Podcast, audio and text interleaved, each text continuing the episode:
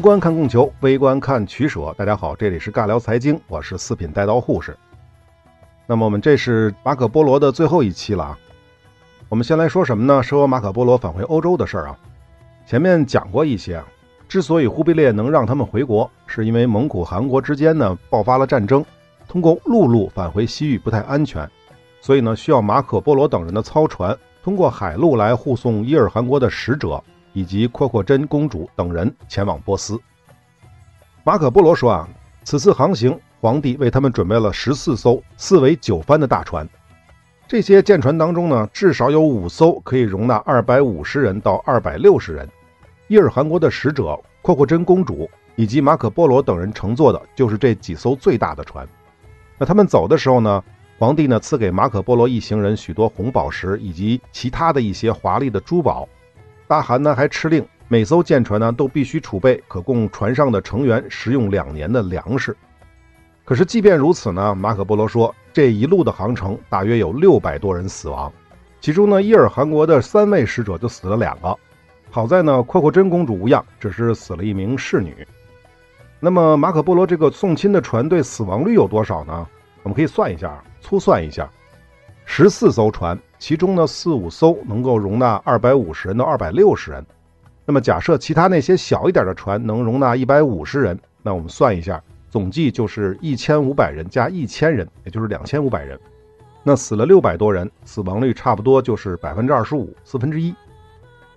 那也就是说，那个时代出海确实是一个很危险的事儿。所以说，这个忽必烈不让他们回国是有道理的。当然，这是马可波罗说的啊。到底死亡率就真实的死亡率那个年代有多高，我们呢就搞不清楚了。但是肯定死亡率是不低的，能不能达到四分之一呢？不好说，但是肯定也是这个数量级。那我们接着说，在马可波罗等人到了波斯之后，他们才知道阿鲁浑大汗已经死了，是一二九一年就死了，也就是马可他们离开元大都的那年。此时的伊尔汗国的实权呢是掌握在海河都手中，还记得吧？讲元代交钞的时候讲过的，伊尔汗国曾经效仿元朝发行纸币，但是很快就失败了。那么发行纸币的这个人就是海河都。那海河都决定呢，就把阔阔真嫁给了阿鲁浑的长子何赞。但何赞呢，这个时候在阿巴哈尔驻守。阿巴哈尔在哪儿呢？在现在伊朗的东北部。于是呢，马可波罗一行人呢，还得把阔阔真送到何赞的地盘。那么这又是一圈啊！完了事儿之后，他们又去拜见了海河都。并且在伊尔汗国的首都休整了九个月，然后再次启程返回欧洲。那为了保证他们的安全呢，海河都赐给了马可波罗金牌护身，另有两百骑兵护卫。那关于这面金牌呢，说两句啊。马可说，海河都赐的这面金牌呢，长一万尺。这个一万尺不是一千一万那个一万尺啊，是一个万字那么长的一个尺，一万尺。那宽呢是五英寸，重约三到四个金马克。那一万尺是多长呢？差不多十八英寸，约四十六厘米。那宽呢？五英寸，接近十三厘米。那至于重量呢？那个时候的金马克差不多是八盎司，二百二十七克。三点五个金马克呢，就是八百克，将近一公斤。大家可以比划比划啊，这面金牌到底是有多大？反正我觉得是有点忒大了。另外呢，根据体积和重量的关系，可以肯定这面金牌它不是金子做的，起码不是纯金的啊。接着说啊，就在马可波罗等人在伊尔汗国首都准备返乡的时候，忽必烈驾崩的消息传来。前面也说过，此时他们已经不可能回头了，而且呢，这也彻底断了马可波罗返回元大都的念想。那再度启程，又经过舟车劳顿，马可波罗一家人终于回到了阔别二十多年的故乡威尼斯。好，这一段得解释两句了。首先是海河都，他呢是阿鲁浑的弟弟。阿鲁浑呢是在一二九一年的三月去世的，他死前就立了海河都为监国。七月份的时候，海河都自立为伊尔汗国的大汗。但是这个海河都同学啊是酒色财气样样精通，历史评价不是很高，尤其是挥霍无度，这也是为什么他要发行纸币的原因。马可也在游记当中说了啊，海河都的统治不得人心，国内反叛不断。那之所以要派遣两百骑兵护送他们，就是因为当时伊尔汗国的治安非常不好。那海河都呢是死于一二九五年的内部政变，这一年呢，马可波罗回到了威尼斯啊。海河都被杀之后，他的一个堂兄弟叫拜都，作为蒙古贵族的傀儡，成为了伊尔汗国的新任大汗。但是这个拜都的统治呢，仅仅维持了半年多的时间。为什么呢？因为何赞，也就是那个阿鲁浑的长子，最终娶了阔阔真的那位。何赞以拜都谋杀海河都为名起兵，当年的年底，拜都战败被处死，何赞则成为了伊尔汗国的新首领。何赞呢，立什叶派教义为国教。那自此呢，就开启了伊尔汗国的伊斯兰化过程。这里得解释一下，我们之前好像是说过的啊，包括阿鲁浑在内的伊尔汗国的上层贵族很多都是信基督教的，而何赞则早早的皈依了伊斯兰教，所以他上台之后就不再自称大汗了，而是自称苏丹。另外呢，何赞继位和确立国教这些行为呢，后来都得到了元朝政府的承认和允许。只不过呢，时任元朝的皇帝已经不是忽必烈了。而是忽必烈的孙子元成祖铁木儿，他是忽必烈太子真金的三儿子。至于太子真金呢，他是没能够活到继承忽必烈的汗位，一二八五年就死了。那关于真金的死呢，也值得念叨两句啊。这哥们呢是在元朝贵族当中是相当推崇汉文化的，同时还记得那个阿合马吧？有一种说法，阿合马的死就跟金针有关，而且呢，在其死后，就是阿合马死后，金针就是那个坚决主张对阿合马进行清算的。再后来进行币制改革的汉人卢世荣，之所以那么快就被弹劾下台，最终被处死，主要的推动力量也是金针一党。金针是怎么死的呢？据说是被吓死的。这是一二八五年，一位御史上书忽必烈，他说啊，这个皇帝的岁数太大了，应该呢把大位禅让给金针。结果这折子还没递到皇帝手里呢，就被金针知道了，这可把太子吓坏了啊。那这种事儿呢，在历史上可出现了不止一次啊。这要是让皇帝老子知道了，自己是跳进黄河也洗不清啊！所以呢，金针就赶紧让人呢把奏折给扣住了。可是没想到这个消息还是走漏了。结果呢，围绕着这份奏折，阿合马的余党呢和金针一党进行了激烈的政治斗争。虽然最终呢，阿合马的余党被定罪处死，但金针呢也因为这件事忧郁成疾，当年年底就挂了。关于那个何赞呢娶阔阔真这件事呢，历史上也确有其事。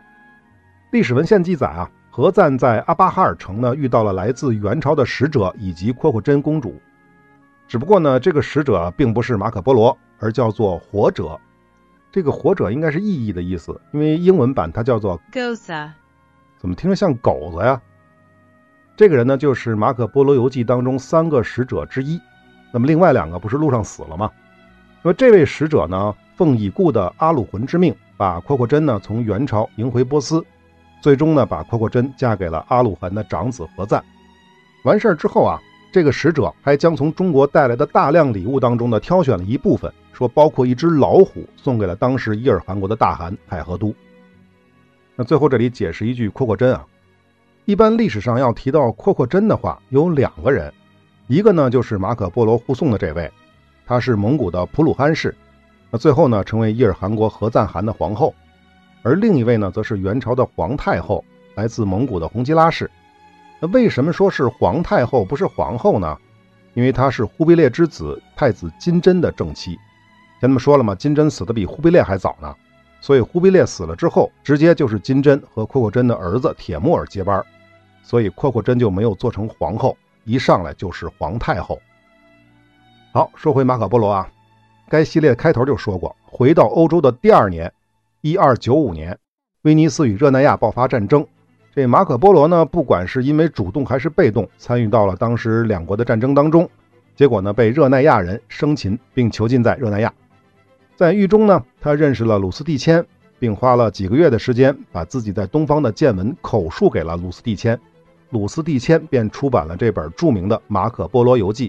那也有的版本呢，叫做《东方见闻录》。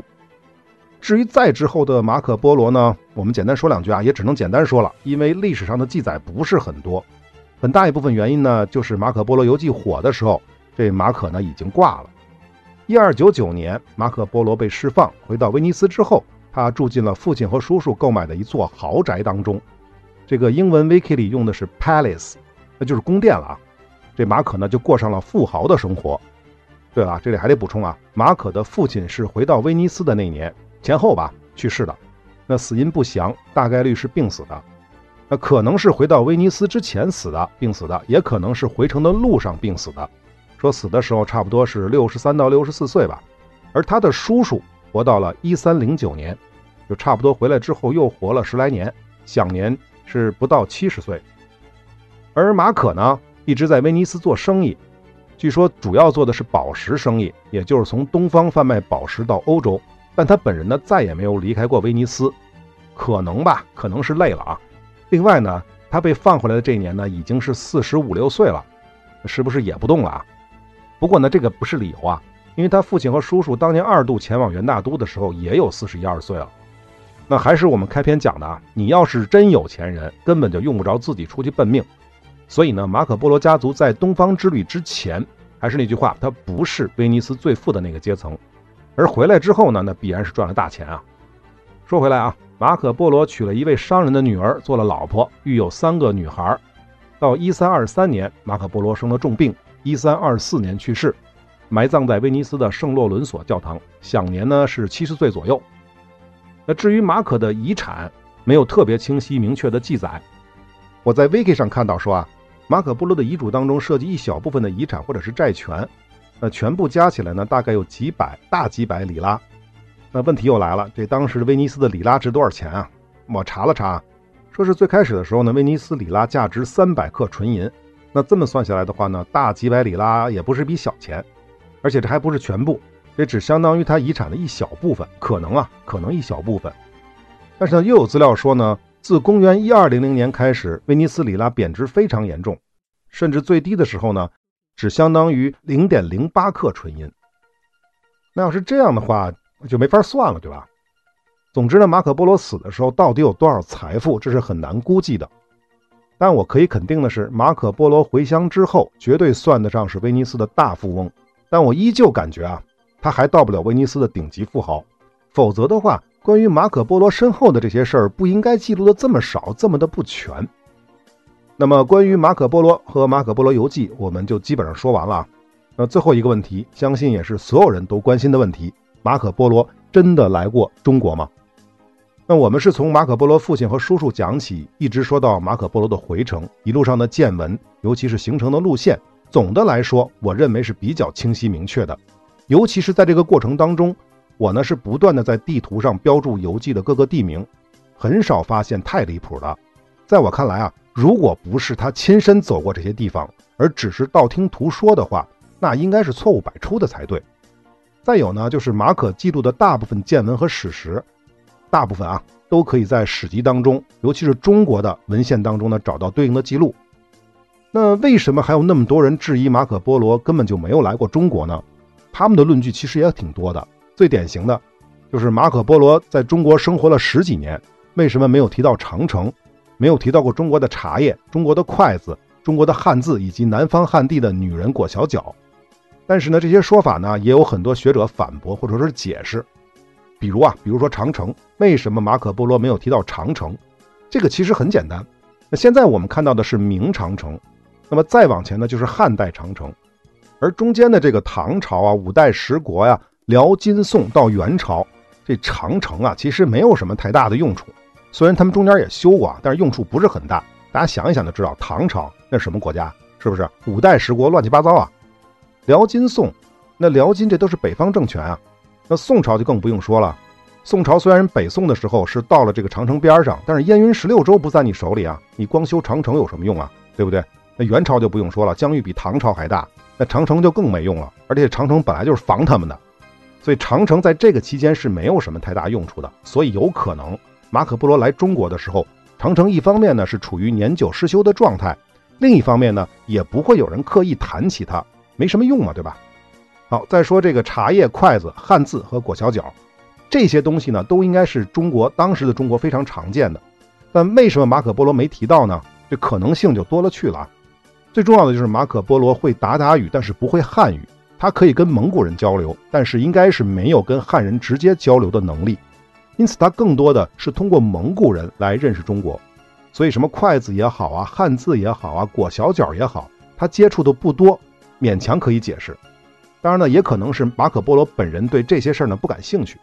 那另外还有一种可能，就是这些他都见过，甚至也都了解过，但是呢，跟鲁斯蒂谦讲的时候遗漏了，或者呢是马可波罗讲过，但鲁斯蒂谦不太理解这些事儿，在写书的时候呢就遗漏了，这都有可能。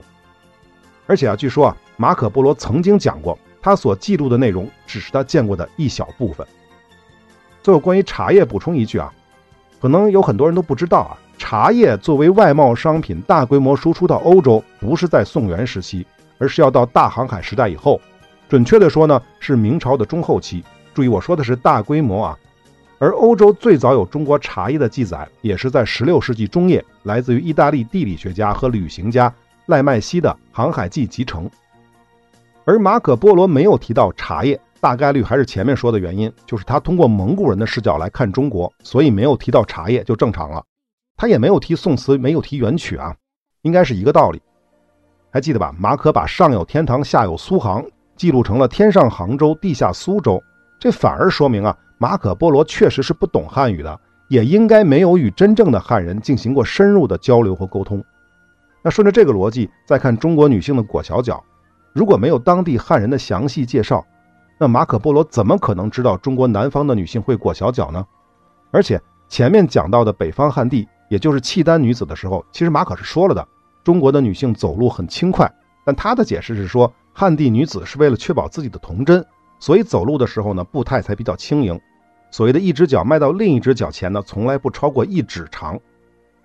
那可想而知啊，如果女人裹了小脚，那走路的步伐必然不会很大。所以呢，我认为这只能说明马可波罗并没有得到近距离的与中国女性接触的机会。所谓的只能远观，不能亵玩焉。除非马可波罗有逛青楼的爱好啊，但貌似是没有。开句玩笑啊，不知道他父亲和叔叔有没有这个爱好啊？毕竟他们专门绕了一圈去哈密啊。好，这个扯远了啊。那还有一点啊，据说根据元代墓葬考古发现，元代的女子缠足啊，比后来的明清的缠足还是不一样的。简单的说呢，就是元代缠足的程度没有明清那么厉害。所以呢，从这个角度去分析，当时的女性裹小脚这件事呢，马可关注度不高就可以解释。总之呢，如果只谈说马可波罗游记中没有提到中国的这个、中国的那个，这个论据是不足的，显然是不足的。因为如果马可波罗今天还活着，他只要说一句“我忘了说了”，不就得了吗？或者呢，是鲁斯蒂谦活到今天，他就说“我忘记写了”，是吧？啊，不过呢，还有一些学者认为马可波罗游记当中有太多的错误，比如就比如太多了啊，我给你列举一下啊，明显的错误、明确的错误啊，随便说几个。马可波罗兄弟并没有穿越底格里斯河，实际穿越的是乌拉尔河或者是伏尔加河。还有西兰那块是没有佛祖或者是亚当的坟墓，那佛祖也不是斯里兰卡人。再有什么元大都的城门数量，应该是十一个，不是十二个。啊，还有十二生肖的解释的错误。再有什么马可波罗的父亲和叔叔制造了回回炮，帮助攻克襄阳。再有就是那个桑基巴尔岛的面积计算错误。但是呢，这跟前面讲的没啥区别，一样的解释啊。马可波罗不是每件事都是亲眼所见啊，有很多都是道听途说啊。再有呢，就是马可波罗自己可能也没搞清楚啊，犯了一些技术性的错误等等。或者还是那句话，时间久了，十几年小二十年啊，我记错了，你能把我怎么着？要知道，晚于马可波罗几十年游历东方的摩洛哥旅行家伊本白图泰，在他的《白图泰游记》当中呢，也有很多错误，比如他把黄河跟大运河以及其他的一些水道给混淆了。还认为瓷器是由煤制成的，等等等等。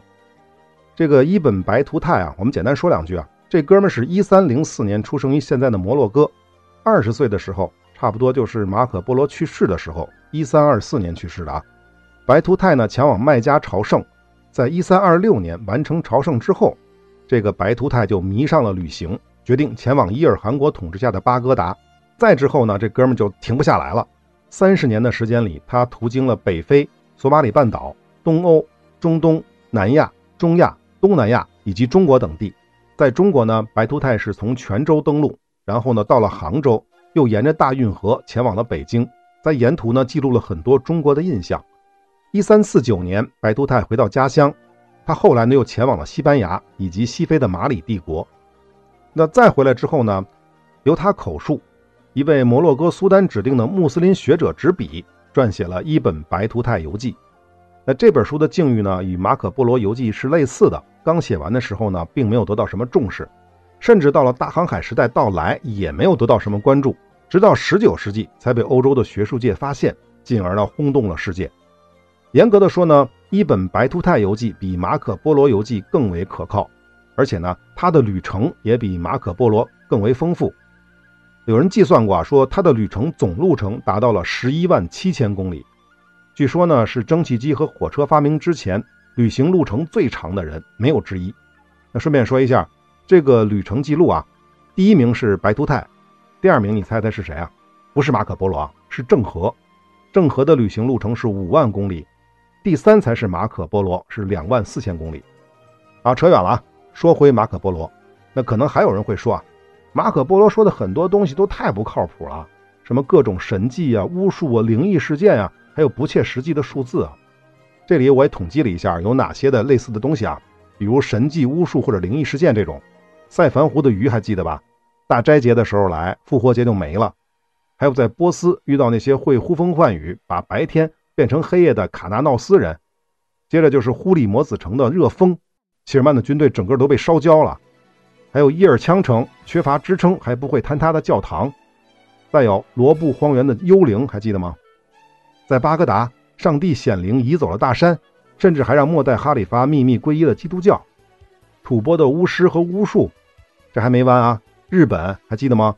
会魔法的那种不怕砍头的巫师，苏门答腊岛上长尾巴的人，马巴尔的圣托马斯教堂托梦的神迹，索科特拉岛能够镇住海盗的巫术。控制海风的方向，那还有那些不切实际的数字：元上都方圆十六英里的广场，元大都城外两万五千妓女，还有元朝上万的驿站的数量，那实际上应该不到两千的。黄河的渡口，光一个渡口就停泊了一万五千艘船，配备了三十万人和二十多万匹马。还记得吗？蛮子省的所有的常备军有多少？一两百万人。杭州城方圆一百英里，一万两千座桥。十个比天安门广场都要大的广场，杭州城一千万的人口，那最后就是西兰，是吧？那个手掌长、手臂厚的红宝石。刚才说的这些都是马可波罗游记当中那些不切实际的数字。那你这个玩意儿怎么说呢？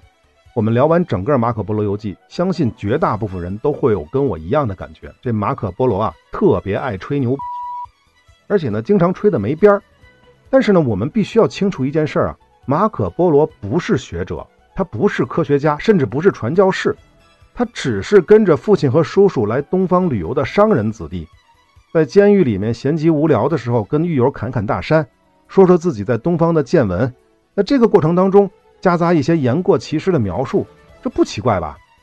要知道那个时代，哎，其实别说那个时代了，就是互联网普及之前，朋友之间侃大山，说聊点自己在异地的经历，有几个不吹牛的呀？反正你也没法求证。那还不是有多神吹多神啊！这种经历，我相信岁数稍微大一点的人小时候都应该有。这里补充一句啊，有一个说法说，之所以马可波罗在监狱当中给鲁斯蒂谦讲自己的见闻，其实目的就是为了写书。那写书的目的呢，是为了赚钱；那在监狱里赚钱的目的呢，则是为了给自己赎身。而且呢，当时的热那亚监狱里面类似的写书的人还不止他们俩，有很多人都写，只是呢，他们写的没有这哥俩牛逼而已。如果这个说法靠谱的话，大家想一想，写什么样的书有人看，能卖得上价钱啊？那肯定是奇闻异事，越玄乎越有人看啊。那关于这个说法真的假的，我就不太清楚了啊。那么回到马可波罗，总的来说呢，他的话即便是三分真七分假，也很难用这个来否定他到过中国。而且啊，实际上他游记当中更多的内容还是能够得到印证的。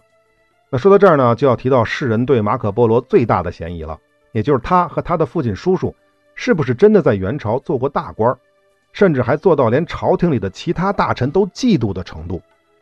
还有呢，他是不是真的在扬州做过官，是不是真的替忽必烈出过海，巡游海疆，处理外交事务？那关于这点呢，可以负责任的说，中国这边确实没有任何文献记载提到过马可波罗，或者是马可的父亲叔叔。就更别说什么做大官了啊！可这依旧不能用来否定马可波罗没来过中国，而且还记得马可波罗给出的元朝财政收入的数字吧？那是相当靠谱啊！所以呢，最多就是马可波罗在这件事上夸大了事实而已。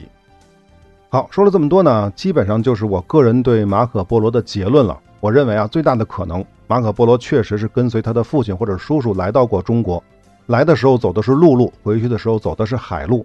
那之所以他们在中国能够逗留十几年，确实有可能呢，是他们在元朝做了官儿，但是肯定不是什么大官，甚至呢可能都不是官儿而是吏。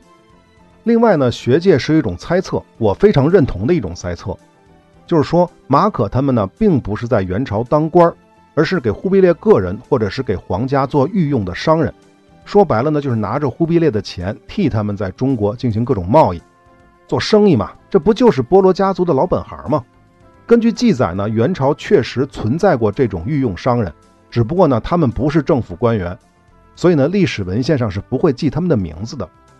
那如果这个假设是属实的，呃，《马可·波罗游记》当中很多的疑点都很好解释了。那最典型的就是作为色目人，元朝的二等公民，马可要是没有皇帝或者是政府的许可，他们是很难游历中国的大江南北的，甚至还出海参与什么外交工作。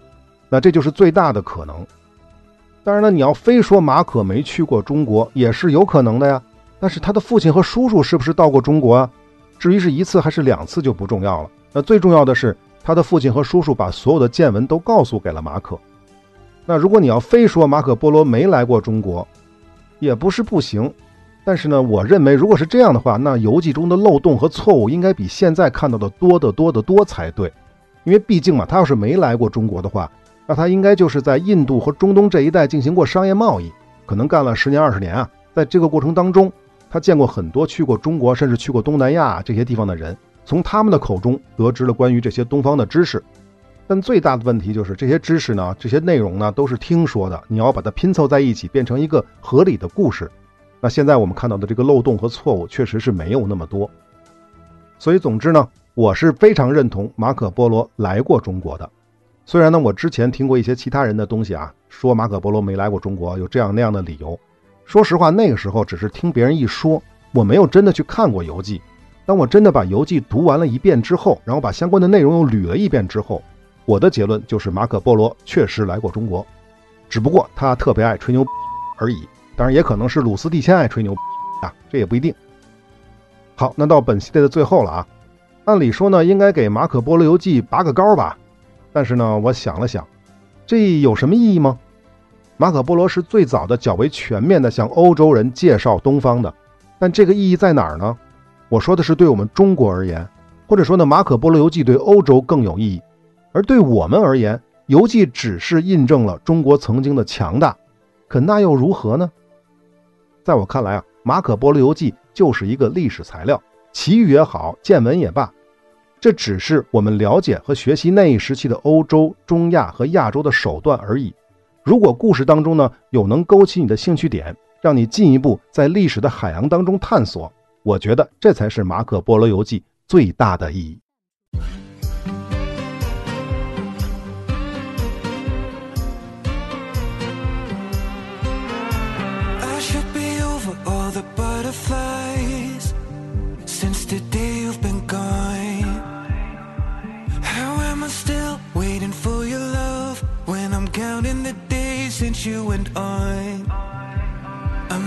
Late at night, cause I never get enough. I'm hanging out with friends and strangers in the club. I'm hanging out on clouds until the moment where I fall. And the noise around me turn into silence. I'm deep in your love,